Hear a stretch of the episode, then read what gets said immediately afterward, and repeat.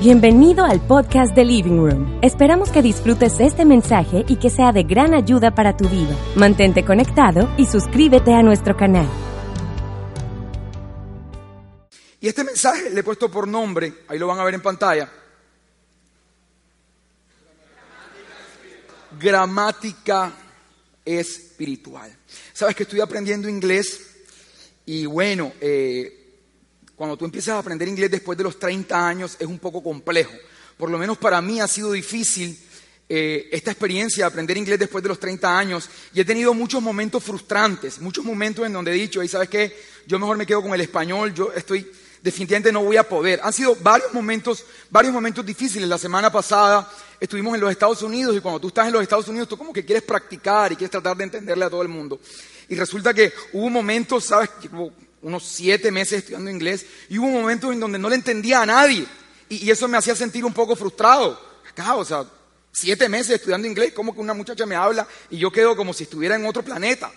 Y, otros momentos, ¿sabes qué? Muy, muy felices y muy alegres. Hubo momentos en donde yo me le escapaba al grupo porque me daba como pena hablar delante del grupo y me le escapaba a ver, para perderme por ahí, a ver a quién le preguntaba dónde quedaba el baño, aunque no fuera al baño, o no sé, simplemente para, para sentir que estaba hablando bien y, y eso me daba alegría, saber que estaba, que estaba hablando bien. Pero, pero en todas las etapas, en todas las etapas que he tenido, han habido algunos momentos de mucha frustración. Una de esas es cuando te encuentras personas que te dicen algo como, hey Carlos, ya sé cuál es tu problema. ¿Cuál, ¿Cuál es mi problema? El problema es que tú tienes que pensar en inglés. Y es curioso, porque eso se oye inteligente, ¿verdad? Y se oye como un consejo de alguien que sabe. Pero el asunto es que, ¿cómo yo pienso en inglés si yo estoy aprendiendo inglés?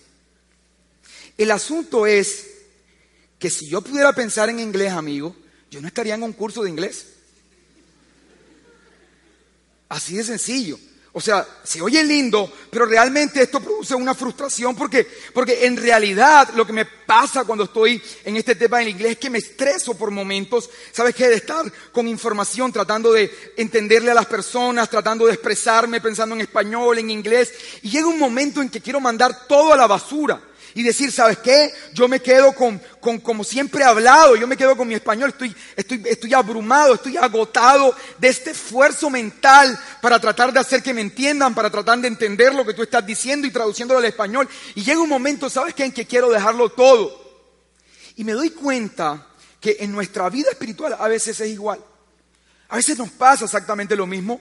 Nosotros, ¿sabes qué? Por momentos le decimos a personas que han vivido toda la vida de una manera y de pronto le decimos, ¿sabes qué? La palabra de Dios dice que tienes que cambiar tu mente y renovarla. La palabra de Dios dice que sin fe es imposible agradar a Dios. La palabra de Dios dice que el justo por la fe vivirá. La palabra de Dios dice que algunas cosas tú no las has recibido porque no tienes fe. Y todo esto se oye bonito y se oye muy espiritual, pero la gente a veces, ¿sabes qué? Que recibe estas cosas, entiende exactamente lo mismo que yo entiendo cuando me dicen, todo eso se oye muy lindo, pero explícame cómo funciona. Porque resulta que escuchamos todas estas cosas, ¿verdad? Venimos a un lugar como estos y escuchamos un domingo y viene alguien aquí, nos habla de finanzas, no sé, nos habla de gracia, nos habla, no sé, de, cosas maravillosas que Dios va a hacer y, o de fe. Y sabes, quizás entonces nosotros, después de que escuchamos nuestra lección el domingo cuando vinimos acá, salimos a la vida a poner en práctica esto que aprendimos o esto que escuchamos. Y sabes que vamos nosotros con nuestras ideas que aprendimos en Living Room, con estas cosas valiosas, tratando de dar la talla, tratando, ¿sabes qué?, de, hacer lo que se supone que hay que hacer para poner en práctica eso que aprendimos. Pero entonces vienen las situaciones de la vida. Entonces, ¿sabes qué? Por momentos pareciera que prevaleció era la necesidad, que prevalecieran en algún momento los problemas, que prevalecieran en algún momento tus pensamientos, que prevaleciera en algún momento el, el, temor. Y en medio de eso, ¿sabes qué? Entonces tú, tú de alguna forma eres abrumado por todas estas cosas y terminas, ¿sabes qué? Agotado y hay un momento en el que tú sencillamente quieres pensar como siempre has pensado y hablar como siempre has hablado, porque esto de tratar de ser espiritual pudiera llegar a agotarte. Voy a ponerte un ejemplo y te hablo una persona que está hablando desde la plataforma. Nosotros estuvimos ahora el, el fin de semana en una comunidad espiritual y viví unos momentos muy, muy muy espirituales, fueron momentos muy espirituales, casi que angelicales los momentos donde yo estaba allá.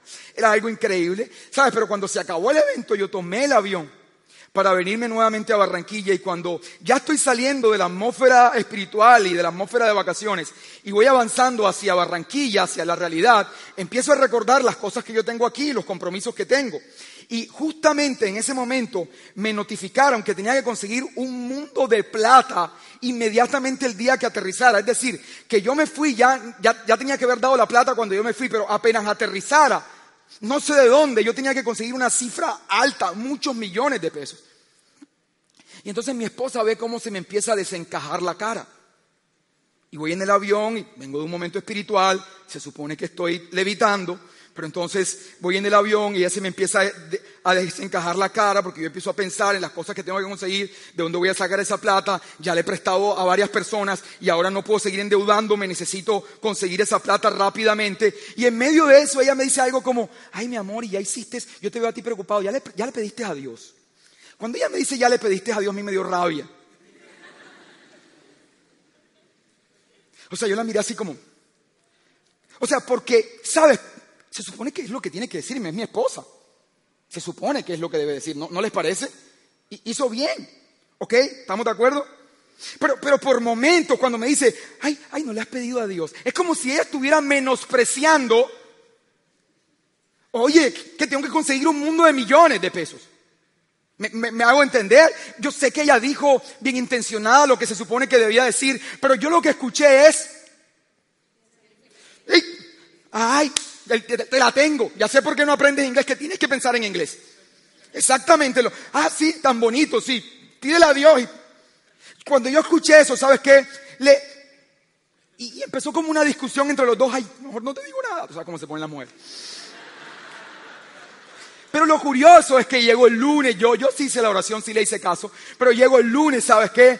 Llego, aterrizo, estoy eh, eh, en la ciudad y empiezo yo a, conseguir el dinero y estoy ahí en medio del estrés, llamando por teléfono, resolviendo, pagando una cantidad de cosas. Fueron 15 días que estuve y estoy yo en medio de ese estrés. ¿verdad? Y en medio de ese estrés, ella llega corriendo, corriendo. Ay, Carlos Eduardo, Carlos Eduardo, necesito 50 mil pesos. Yo le dije, ¿por qué no se los pides a Dios? Esa fue la pelea del día, que yo la había humillado. Tú sabes cómo son las mujeres, que yo la humillé, que yo la maltraté, que la traté como un trapo. Tú sabes cómo es lo de siempre. Fue lo mismo que tú me dijiste a mí. ¿Por qué, ¿Por qué no le pides a Dios? ¿Por qué me vas a quitar los 50 mil a mí? ¿Me comprendes? Y lo que le di a entender en ese momento, en medio de un, de, de, una, de un momento que en realidad, en realidad se puso brava. Estoy, yo me estoy riendo, pero eso fue llanto y todo, lágrima y todo eso. Ustedes saben, yo creo que los hombres me entienden. Cuando tú dices, pero acá yo no tampoco dije nada, tú estás llorando, ¿qué pasó? Entonces, en medio de ese contexto, en medio de ese contexto, ¿sabes qué? Que, ¿Sabes? Yo, yo, yo me di cuenta que hay momentos en donde nosotros nos agotamos espiritualmente, en donde nosotros, ¿sabes qué? Sentimos que esto de creer y, se vuelve como una carga, ven acá, o sea, no me vuelvas a pedir creer, ¿qué más me hablas de creer? ¿Qué más? Ya creí una vez, creí otra vez, creí otra y tengo que seguir creyendo y llega un momento en que nos agotamos y esa escena dejó en evidencia, ¿sabes qué? Que hay momentos en que nosotros no manejamos bien esto. No manejamos bien esto y pareciera, sabes, que, que muchas personas eh, están viviendo esta vida de fe como, como al punto límite en que cualquier día dicen, sabes qué, ya estoy cansado de esto.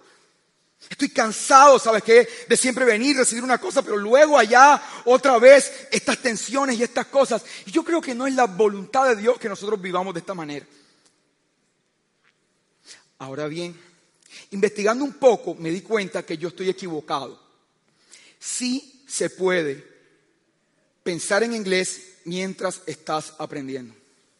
Solo que esto no va a pasar porque alguien te diga, tienes que pensar en inglés. Esto va a pasar cuando tú seas dirigido por un profesional que te oriente, ¿verdad? Que te oriente de la forma pedagógica correcta para que en el proceso, ¿sabes qué? Tú puedas desarrollar la habilidad de pensar en inglés mientras estás aprendiendo. Y esto me llevó a pensar que por momentos, esto me llevó a pensar que por momentos nosotros, yo creo que yo he visto por momentos cómo, cómo, cómo de alguna forma en medio del contexto de nosotros no hemos usado las herramientas correctas o no hemos sido lo suficientemente precisos en algunos escenarios para desarrollar esta habilidad, ¿sabes qué? De que las personas puedan crecer espiritualmente sin frustrarse. Por eso yo, este mensaje que quiero compartir contigo hoy, simplemente son dos recomendaciones que, el Señor me dio para que tú puedas, sabes que iniciar este proceso de transformar tu mente y vivir tu vida espiritual sin que te frustres, sin que te canses, sin que vivas en la línea de, sabes que, de mandar todo a la basura. ¿Quiénes quieren escuchar esta mañana, esta tarde, perdón, esas dos recomendaciones? Ok, creo que algunas personas no. Yo creo que esto nada más me pasa a mi esposa y a mí. ¿Quiénes quieren escuchar estas dos recomendaciones? Ok, vamos a leer la primera a la cuenta de tres. Una, dos y tres. Cambia el proceso. Una de las cosas o de los errores cuando tuve mis primeros inicios al tratar de aprender inglés es que mi, primer, mi, primera experiencia fue, ¿sabes qué? Yo voy a aprender hablando. Sencillamente voy a hablar. Yo me siento con alguien, empiezo, habla y habla y habla y digo las cosas como se me ocurre que se deben decir y escucho y voy hablando. Y sabes, efectivamente empecé a hablar y a decir un par de cosas, pero siempre en mi cabeza estuvo la duda de que lo que yo estaba diciendo realmente significaba lo que yo estaba pensando. ¿Me estoy haciendo entender? Porque yo sencillamente hablaba y expresaba ideas, pero sin ningún tipo de gramática. No había ningún tipo de auxiliar, no había ningún tipo de estructura. Yo sencillamente hablaba y hablaba y hablaba. Y con el tiempo empecé a frustrarme porque empezó a pasar el tiempo y yo no me sentía tranquilo de que lo que estuviera diciendo significaba lo que yo estaba pensando. ¿Estamos claros? Y tampoco me sentía tranquilo porque por momentos sentía que la gente no entendía lo que yo estaba diciendo y que yo tampoco podía entenderlos. Fíjate qué curioso, este año en República Dominicana me pasó, estoy ahí en la playa y hay un señor que empieza a hablarme en inglés y yo empecé a hablar un inglés fluido, pero fluido y empecé a hablar y habla y habla y por ahí mi esposa me miraba y yo hable con el Señor y hable con el Señor. Pero el Señor me miraba con una cara como no te entiendo nada. Y yo hacía mi esfuerzo y decía, pero si esto es lo mismo que hago en clase, ¿qué está pasando? Y habla y habla y luego cuando yo voy a mi casa y digo, pero ¿por qué me, por qué me pasa esto? Y voy a mi casa y reviso. ¿Sabes que todo lo que yo dije no tenía sentido alguno? No tenía ningún sentido. Y sabes, me doy cuenta que por momentos, en algunos casos, nosotros hablamos al Padre, nosotros hacemos oraciones que no tienen la estructura, no tienen las bases necesarias, no tienen la formación estructural, la gramática necesaria, y terminamos diciendo cosas que por momentos no tienen sentido. Y el problema no es que no tengan sentido, porque el Padre conoce el corazón de nuestro corazón, el Padre conoce nuestro corazón. Entonces, yo creo que el Padre trata de entender lo que tú le quieres decir en medio de tu mala estructura. El asunto es que lo que tú dices, ¿verdad? Deja en evidencia que tú no has entendido bien quién es Él. Y deja en evidencia además que esta relación que tienes con Él, tarde que temprano puede flaquear porque la, estás llevando un peso que no deberías llevar, porque haces oraciones que no tienen sentido ni para el reino, ni que, ni que tienen sentido en lo que Él es. O sea, no representan lo que Él es. Y te voy a poner un ejemplo. Voy a, ponerte un ejemplo sencillo. A veces salgo a comer con personas, atiendo personas al mediodía por mi trabajo, entonces yo necesito reunirme con algunas personas al mediodía. Entonces las personas están conmigo y entonces, como están conmigo, se supone que hay que orar antes de comer, ¿verdad? Y yo le digo, bueno, ora tú. Y digo a la persona, ora. Y esta persona empieza, Señor, yo te pido que tú bendigas estos alimentos. Y tú bendigas las manos del que hizo los alimentos. Quiero que bendigas la finca de donde salieron los alimentos. Y quiero que bendigas los otros animales, Señor, que estaban en esa finca. Bendice la tierra de esa finca, bendice ese... Y ese Señor empieza a bendecir el universo entero. Llega un momento en que yo abro mis ojos, ¿verdad? Esperando cuándo va a terminar de bendecir. Y sabes, me he tomado la tarea, simplemente por pedagogía, de preguntar a la gente, ven acá, ¿me puedes explicar a qué te refieres con que bendigo los alimentos. Y la gente se queda como, ¿Mm? sí, porque es que los bendijiste, ¿a qué te refieres? ¿Quieres que les vaya bien en la vida los alimentos, que consigan trabajo?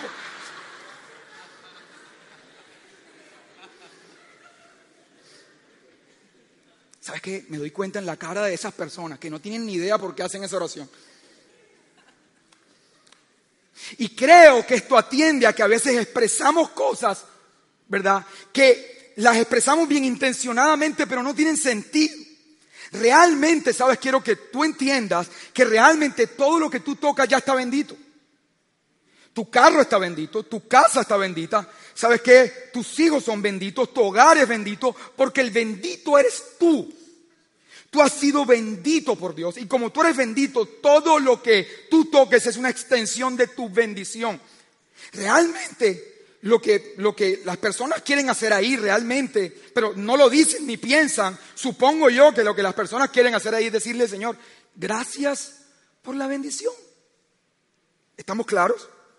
Gracias. Yo cuando estoy en un almuerzo y cuando yo voy a orar, lo que le digo al Señor es, Señor, yo reconozco que puedo estar en este restaurante y puedo estar en este sitio por tu bendición. Y te doy gracias por eso. Y tú, y, tú, escuchas ambas cosas y no es que yo hable mejor ni nada. Pero lo que yo estoy diciendo no es energía perdida. Sí, sí me estoy haciendo entender. Y no nos pone en una posición de hablar y decir cosas que luego traen esta frustración espiritual, ¿sabes? Por no tener estructura en lo que decimos y en la comprensión de lo que decimos. Por ponerte un ejemplo, pasa con mucha frecuencia y pasa, ha pasado desde esta plataforma. Hemos cantado canciones desde esta plataforma. Quizás yo he orado de esa manera desde esta plataforma. Cosas como, Señor, yo te pido que inundes este lugar de tu presencia. Y es curioso, porque si tú has nacido de nuevo, el Espíritu de Dios mora en ti, tú estás saturado de la presencia de Dios.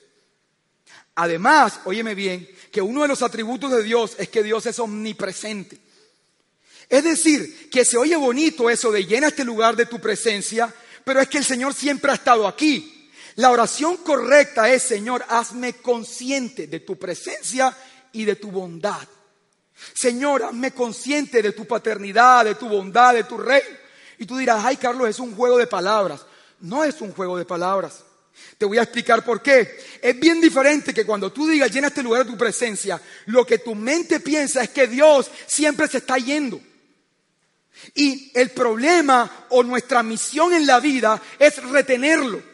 Es decirle, no te vayas. Es como un Dios que siempre lo estamos agarrando por el pie para que no se vaya. Entonces nosotros creemos que nuestra misión en la vida es orar para que Él no se vaya. De hecho, ¿no han escuchado una canción que le ponen a cantar los niños ahora en Navidad que dice, ven, ven, ven, ven a nuestras almas Jesús, ven, ven, ven. Y después dice una cosa que es terrible. Ven, no tardes tanto. Como si el Señor tuviera problemas de de tiempo. O sea, o sea Jesucristo, ¿sabes qué es? Es, es impuntual. Entonces los niños desarrollan una mentalidad. Escúchame, un niño chiquito está cantando esto y, y tú lo oyes inocente, ay, que es la tradición. Y está bien, pero piensa que en su sistema de creencias ahora él tiene un Dios que siempre llega tarde. Y en nuestro sistema de creencias, ¿sabes qué? Nuestra misión es traerlo hacia nosotros y esto termina agotándote espiritualmente. Oye, qué agotador todo el tiempo retener a un Dios que se quiere ir. Pero es bien diferente si tú dices, Señor, hazme consciente de tu presencia, porque entonces, óyelo bien, tú vas a desarrollar una cultura espiritual que va a hacer que tú seas intencionado en mantenerte siempre en un estado de conciencia frente al hecho de la presencia y la bondad de Dios. Entonces, si tú te mantienes intencionado siempre en esto, tu vida espiritual va a fluir de una manera diferente, porque vas a estar más consciente de su reino. Algún día escuché a Bill Johnson decir que es como si te regalara, como si te regalaran, no, como si alguien te diera un anillo y te dijera, necesito que me cuides este anillo. Este, y, tú le preguntas, bueno, ¿y cuánto vale el anillo? Ten mucho cuidado porque el anillo vale 20 millones de dólares. Tú coges el anillo y te lo metes en tu pantalón. Y sabes, sales a trabajar, sales a vivir tu vida. Pero teniendo tal cantidad de dinero en el bolsillo, tú, vives tu vida, pero en un estado de conciencia de lo que tienes ahí. Por lo menos la gente responsable, habrá alguno que ni le importará. Pero por lo menos la gente responsable tiene ese anillo ahí y estás tú viviendo tu vida, pero con un estado de conciencia que hay un tesoro en tu corazón, eh, aquí en el, en el bolsillo. Y creo que el reino es lo mismo. Estás viviendo tu vida, estás con tus amigos, pero hay una conciencia presente que es un tesoro poderoso que tiene la capacidad de transformar el mundo, está dentro de ti. Esa conciencia del reino hace que tú vivas la vida de una forma diferente y luego no terminas frustrado y agotado queriendo tirar la toalla. Otra cosa curiosa es nuestra forma de orar y lo explicamos en el iHeart pasado. Personas que siempre están suplicándole a Dios que Dios intervenga. Y pareciera que nuestra misión en la vida es convencer a un Dios, sabes, que siempre se pone difícil para que, para, para, para que sea tan bueno como somos nosotros. Y pareciera que nuestra misión en la vida es conmoverlo, decir la frase adecuada, eh, hacerlo reaccionar a su displicencia, a su negligencia, a su, a su actitud, ¿sabes qué? Indiferente frente a nuestro dolor. Entonces, si tan solo gritamos de la manera correcta, decimos la frase correcta donde hagamos que este Dios indiferente voltee su mirada hacia nosotros, eso termina siendo tu vida de fe una vida agotadora. Y realmente, ¿sabes qué? Por eso te digo, cambia el proceso. Realmente nuestra vida espiritual no consiste en conseguir algo de Dios, consiste en que tu mente comprenda que ya Dios hizo todo por ti. Y entonces esta mente ahora tiene el potencial de desatar la bondad de Dios sobre la tierra. Eso es muy diferente, porque ya no estás cargado con el hecho de convencerlo a Él, sino que ahora tú entiendes que lo que tienes que hacer es conciencia de su bondad para que se desate todo eso en la tierra. Y es que quiero que sepas que tú eres un bendecido, un favorecido, has sido perdonado, has sido aprobado. Y todas estas cosas ya Dios las hizo, no está considerando hacerlas. De hecho, Él le hace feliz entregarte todo. Yo cuando, cuando estoy con mi hija en la casa y a veces estoy acostado, ella me dice, papi, necesito que me des dinero. A mí me hace muy feliz decirle, hija, ves a la billetera, mete tu mano y toma el dinero de ahí. Y me hace muy feliz porque yo siento que le estoy dando acceso a un lugar muy privado, mi billetera muy privado. Y me hace feliz que cuando ella mete la mano en la billetera, ella pueda sentir que eso le pertenece. Y, yo estoy ahí dormido, medio dormido mientras ella lo está haciendo, pero mi corazón se alegra al ver que estoy compartiendo algo tan privado con mi hija. Y la Biblia dice, ahí lo van a ver en el Evangelio de Lucas, que al Señor le da mucha felicidad entregarte el reino. Entonces sabes que tú no tienes que convencerlo. No es tu tarea convencerlo porque a Él lo hace feliz. Darte todas las cosas. Tu tarea es entrar en conciencia de eso. Dice el libro de Efesios, ¿sabes qué? Que toda bendición espiritual ya te ha sido dada. Y tú puedes decir, sí, Carlos, pero yo entiendo eso de toda bendición espiritual ya me ha sido dada. Pero eso suena a... Eso se oye, sí, Toda bendición espiritual. Tú estás apurado buscando algo por ahí, buscando dinero, eh, tratando de resolver algunas cosas y se te aparece mi esposa y te dice, ay. Te mira con esa carita y te dice, pero piensa, tú eres bendito en los cielos. Y tú dirás, ¿sabes qué? Yo tengo problemas económicos algunos dirán, mi matrimonio está derrumbándose, tengo problemas de salud, dirán algunas personas. Yo no me siento bendecido. Cuando yo me vea bendecido, entonces yo puedo creer. Y sabes, pero resulta que el reino no funciona así. Tú vas a ver ahí en pantalla, en segundo de Corintios, tú vas a ver que la Biblia dice que no es por vista, sino es por fe. Y volvemos a lo mismo, esto se oye a... Piensa en inglés. Pero sabes, quiero explicártelo un poco más profundo para que tú puedas entender algunas cosas que quizás nadie nos había explicado. Y es que tú eres alma, cuerpo y espíritu. Eres... Tú puedes tocar tu cuerpo en este momento. Tú puedes hacerte así, puedes percibir tu cuerpo a través del tacto. Yo puedo ver tu cuerpo a través de la vista. Somos conscientes de nuestro cuerpo. Y sabes que también puedo tocar tu alma. Si quizás yo digo algo fuerte, quizás yo te digo algo que te, que te, que te enoje o algo que te ofenda. Estoy tocando tus emociones y logré tocar tu alma. Pero bajo ningún medio natural yo puedo acceder a tu espíritu. Yo no puedo tener acceso a tu espíritu con algo natural. La misma Biblia dice que lo que es nacido de carne, carne es, y lo que es nacido de espíritu, espíritu es. Es decir, no puedo acceder a tu espíritu a través de emociones ni a través de sentimientos. Escúchame, estas verdades espirituales, estas promesas de Dios, todas estas cosas que Él ha hecho por ti, no se pueden sentir. Entonces, si tú no tienes claro esto, Cuando tú leas en la Biblia y la Biblia dice, ¿sabes qué? Que con un solo sacrificio Él te hizo perfecto para siempre, pero tú te ves y no te sientes perfecto, tú vas a creer que esto es una metáfora. Vas a creer que es mentira porque no lo sientes. Si por ejemplo ahí en la, en la palabra dice, ¿sabes qué? Que por su llaga fuiste sanado, tú vas a buscar sentir inmediatamente. Inmediatamente vas a buscar sentir porque para ti lo que puedes sentir es verdad.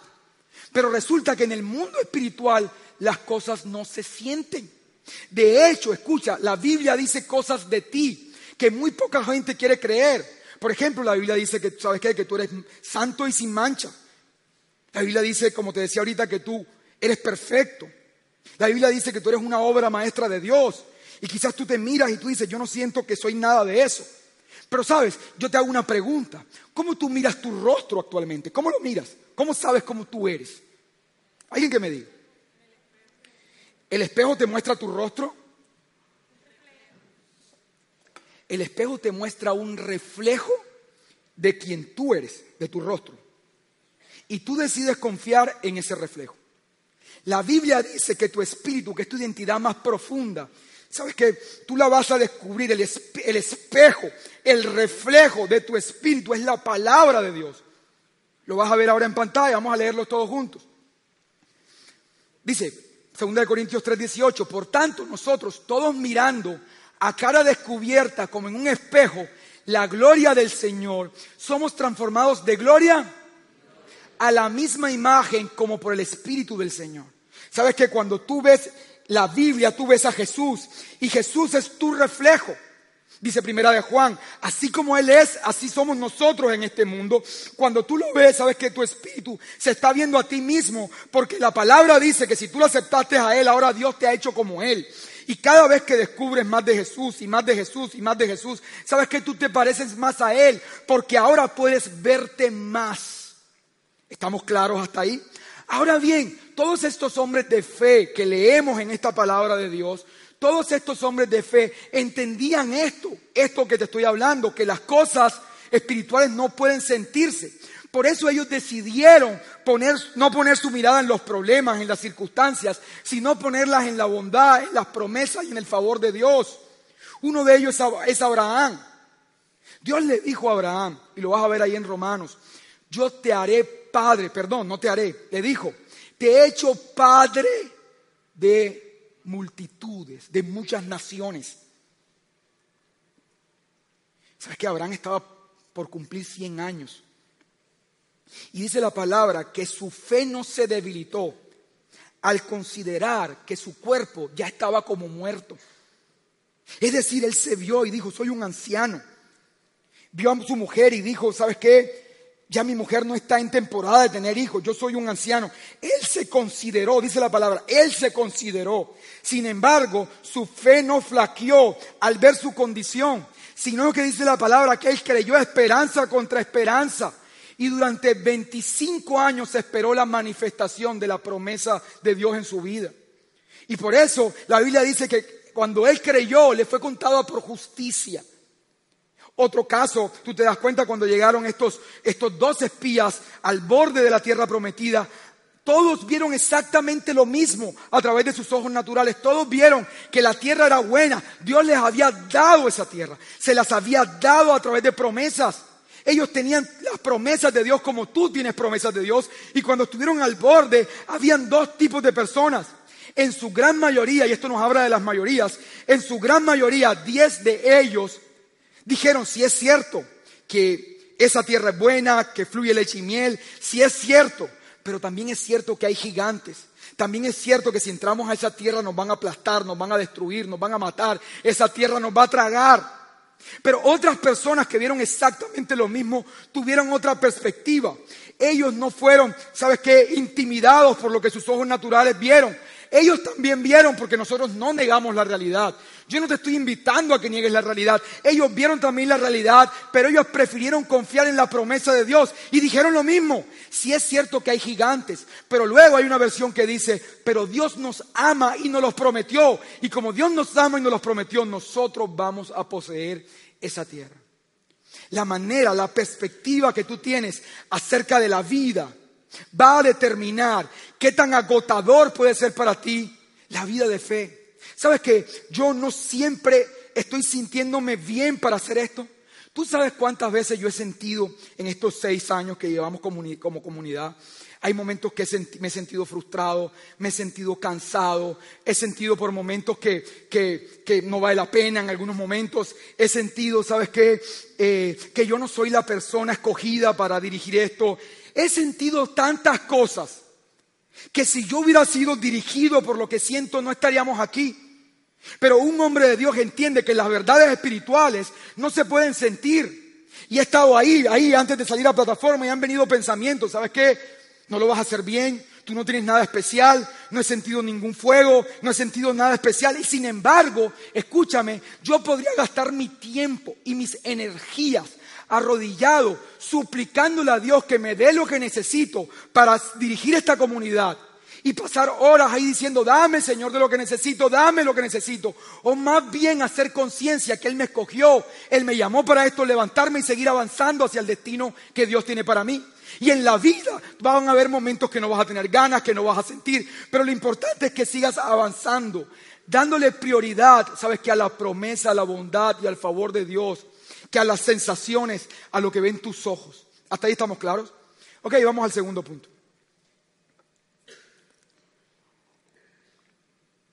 La cuenta de tres. Uno, dos y tres. No leyeron bien. Uno, dos y tres. ¿Sabes qué otra de las cosas en este aprendizaje con el inglés? Es que para tú poder para tú poder conocer con claridad el inglés y poder tener un proceso en el que no te frustres, tú tienes que, ¿sabes qué?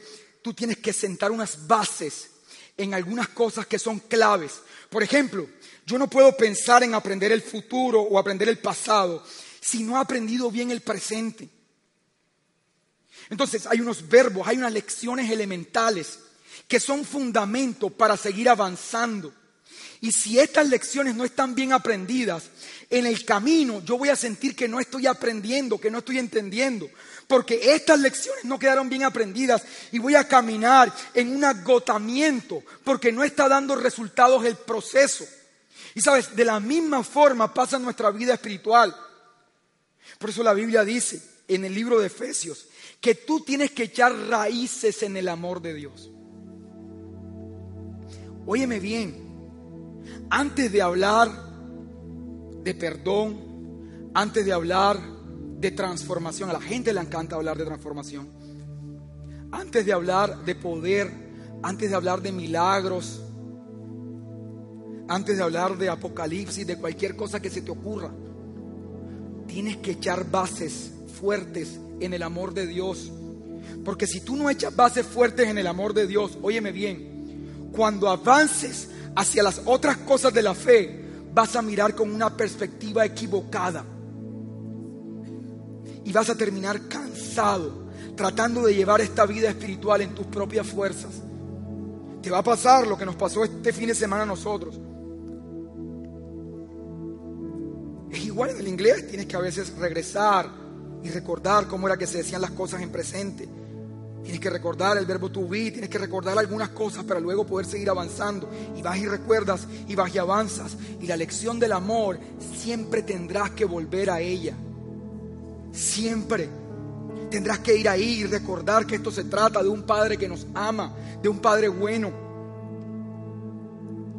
de un Padre que lo hace feliz, como leíste ahorita, darnos el reino.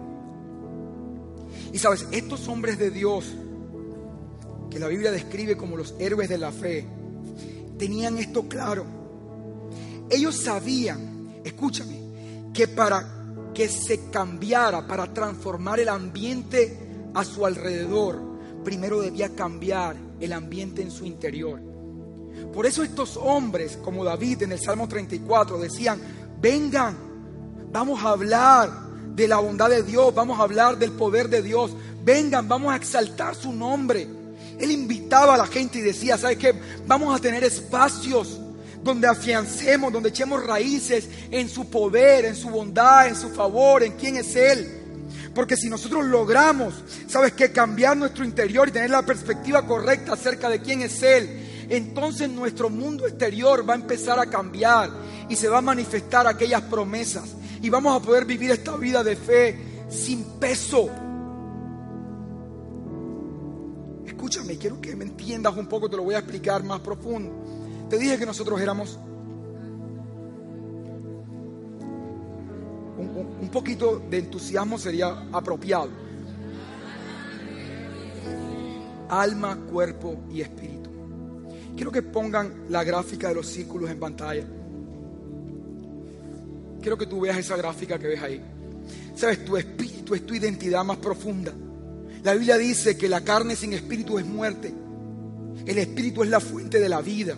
Tu espíritu ha sido perfeccionado por Jesús. Un solo sacrificio fue suficiente para que tu espíritu ahora estuviera unido al espíritu de Dios.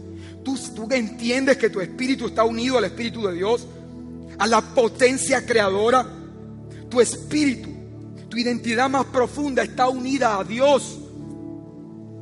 Escúchame. Ahora, tu espíritu solo tiene contacto con tu cuerpo a través del alma. Es decir, que la potencia creadora de Dios, la potencia que creó el universo, tiene contacto con el mundo físico solo a través de tu alma. ¿Qué tanta esté abierta tu alma para darle paso a las verdades eternas de Dios? Va a ser definitivo en la clase de vida espiritual que tú tienes. Por eso era que los apóstoles insistían en que es necesario que tú renueves tu manera de pensar. Es necesario que tú cambies todo tu sistema de creencias. Porque lo que se opone, escúchame, a que se desate todas las verdades espirituales en el mundo físico, es una alma cerrada, una mente cerrada a esas verdades. Quiero explicártelo con la gráfica siguiente.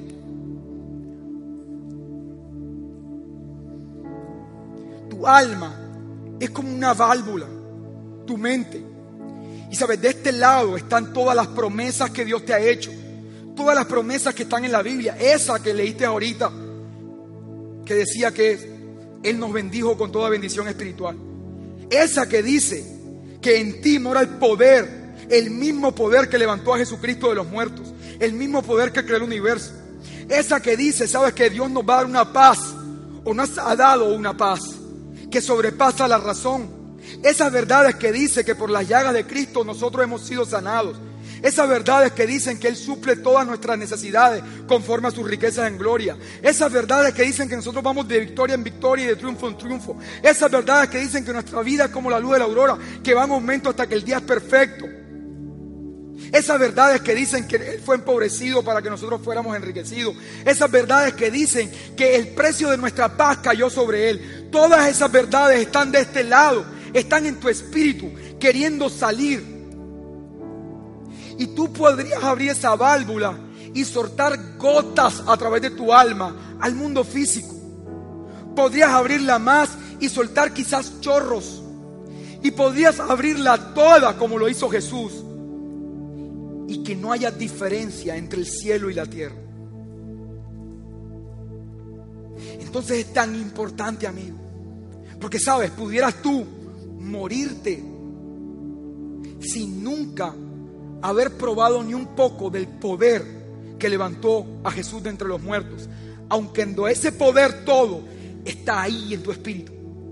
Podrías vivir angustiado, desesperado por las situaciones de tu vida, cuando en tu espíritu dice que está la paz que sobrepasa el entendimiento. Podrías vivir toda la vida luchando contra un diagnóstico médico, cuando en tu espíritu está el poder que dice que por su llaga tú has sido sanado. Podrías toda la vida sentirte un miserable. ¿Sabes qué? Por no recibir, escúchame, la conciencia de justicia que viene por tu espíritu. Por eso es clave, amigo. Más que estar convenciendo a Dios que sea bueno, Tú tienes que cambiar la gramática como has entendido el mundo espiritual y entender que nosotros no estamos tratando de conseguir algo de Dios. La vida cristiana se trata de renovar nuestra mente para que se desate lo que ya Dios nos dio. Y ese proceso es completamente diferente. Marca una diferencia en cómo tú coincides tu vida espiritual. Te despojas del peso de querer estar todo el tiempo jalando a Dios, convenciéndolo, moviéndote de un lado a otro, a ver cómo lo hace reaccionar. Y más bien tú te dedicas, ¿sabes qué? A, hacer, a hacerte consciente, a hacer que tu alma, ¿sabes qué? Se llene, abra sus ojos a la conciencia de la bondad y de la paternidad y del favor de Dios.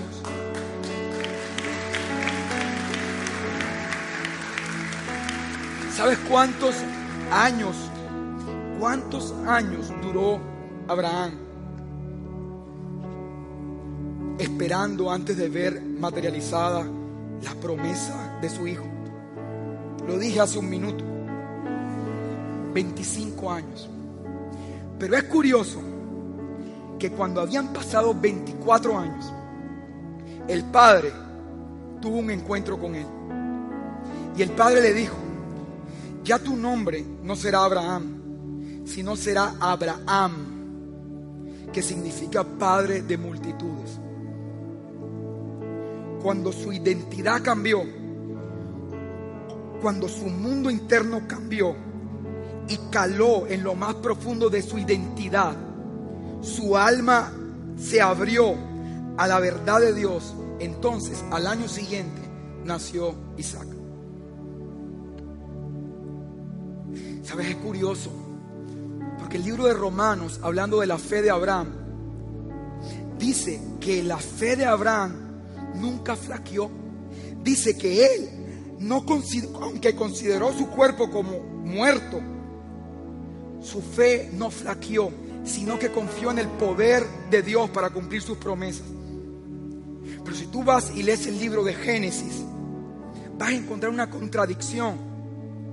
Porque en el libro de Génesis dice que en este encuentro del padre con Abraham, cuando el padre le dijo, ya próximo a cumplir 100 años Abraham, que él era el padre de multitudes, la palabra dice literal que Abraham se rió por dentro. Se rió por dentro. Porque no podía creerlo. Y luego dice la palabra que cuando le dijo a Sara que ella también iba a ser madre, ella también se rió por dentro. Entonces, ¿qué pasa con la Biblia? ¿Por qué dice en Romanos que él no dudó? ¿Y por qué dice, sabes qué, en Génesis que él se reía por dentro? Amigo, porque una fe grande va a crecer en medio de las dudas. Si no, no fuera fe, no te sientas tan culpable por las dudas que tienes. Porque la fe grandiosa de Dios va a crecer ahí en medio de esas dudas. Por eso la palabra dice que Abraham creyó esperanza contra esperanza. ¿Qué significa esto? Que él superó la esperanza y pasó, ¿sabes qué? De la esperanza a una convicción total. Porque escúchame bien, la esperanza cree que Dios va a hacer algo, pero la fe cree que ya Dios lo hizo. La esperanza vive en el futuro, pero la fe vive en el aquí y en el ahora. La esperanza se alimenta de lo que ve, pero la fe se alimenta de la palabra de Dios y recibe de ahí lo que necesita para avanzar hacia el destino.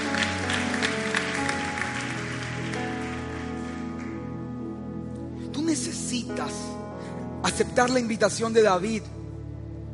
Vengan, adoremos, hagamos conciencia de la bondad de Dios. Y mientras haces conciencia de la bondad de Dios, ¿sabes qué? Dice la palabra que el reino es como una levadura. ¿Sabes qué? Entonces tú le das paso en tu corazón al reino. Y esa levadura empieza a cambiar todo a tu alrededor. Todo a tu alrededor. Contarte una historia. Dice la palabra que uno de los reyes de Israel, su nombre era Josafat, hombre que amaba a Dios, se levantó un día y encontró que habían tres ejércitos gigantescos que los tenían rodeados. En algún lugar leí que el número de los soldados de estos tres ejércitos era diez veces mayor que el número de soldados del ejército de Israel. Y sabes que este hombre vio la realidad. Así como dice, Abraham consideró su realidad. De la misma manera este hombre vio la realidad. Él vio los tres ejércitos que venían. Pero él ha podido, ¿sabes qué? Dedicarse a suplicarle a Dios que fuera bueno. Dedicarse a quejarse, a llorar, a preocuparse. Pero dice la palabra que no hizo nada de esto. Dice que lo que hizo fue que, ¿sabes qué? Reunió a todo el pueblo. Y estaban todos ahí juntos. Y no lanzó unas palabras de temor, ni lanzó unas palabras de queja, sino que más bien levantó su mirada al cielo y dijo, Padre, tú eres el Dios de los cielos, tú eres el Rey de las naciones, tu poder y tu fuerza es irrefrenable. Tú le diste esta tierra a Abraham tu amigo. Y después le dice, nosotros somos conscientes que no podemos hacerle frente a este ejército. Lo estamos viendo con nuestros ojos. Pero aquí y ahora decidimos poner nuestra esperanza, nuestra convicción en ti. ¿Sabes qué hizo estas personas? ellos empezaron a hablarle a su alma quién era Dios. Esta oración, ¿sabes qué? Lo que hizo fue juntar a todo el pueblo a recordarles la bondad y la paternidad de Dios. Ellos empezaron a cambiar su mundo interior con las declaraciones que estaban haciendo. Ellos decían, Dios es grande, Dios es poderoso, Dios nos trajo hasta aquí. Dios, ¿sabes qué? Nos dio todas estas tierras, se las prometió hasta Abraham. Ha venido generación tras generación. ¿Sabes qué? Limpiando todo este territorio para nosotros. Dios ha sido bueno. Y mientras ellos le hablaban a su alma, entonces vino la voz de Dios a través de un profeta. Y esta voz les dijo lo siguiente. Mañana cuando vean a sus enemigos, cuando vean a los ejércitos, no se atemoricen, porque esta batalla es mía. Sabes, quizás tú estás aquí esta noche y tienes problemas. Quizás estás aquí esta noche, tienes un diagnóstico médico. Quizás estás luchando con deudas luchas y luchas tratando en tus fuerzas de sacar adelante a tu familia. Quizás estás en tus fuerzas tratando de sacar adelante tu matrimonio, luchando y luchando por eso. Y sabes, tú podrías gastar toda tu energía en preocuparte y en suplicarle a Dios que haga algo. O podrías gastar esa misma energía, ¿sabes qué? En hacerte consciente de su bondad, de lo que Él ha hecho por ti, de su grandeza, de su favor. Y entonces podrá tu alma, ¿sabes qué? Escuchar su voz. Y podrás hacer, hacer conciencia que Él está a cargo de la situación. Escúchame, al día siguiente, óyelo bien, se levantó Josafat y ahí estaban los ejércitos. La situación no se había ido, pero había, su alma estaba en otra condición. Había escuchado la voz de Dios. Y entonces reunió a los ejércitos y mira lo que les dijo. Después de consultar con el pueblo, el rey nombró cantores que caminaran delante del ejército cantando al Señor y alabándolo por su santo esplendor. Esto, óyelo bien, es lo que cantaban.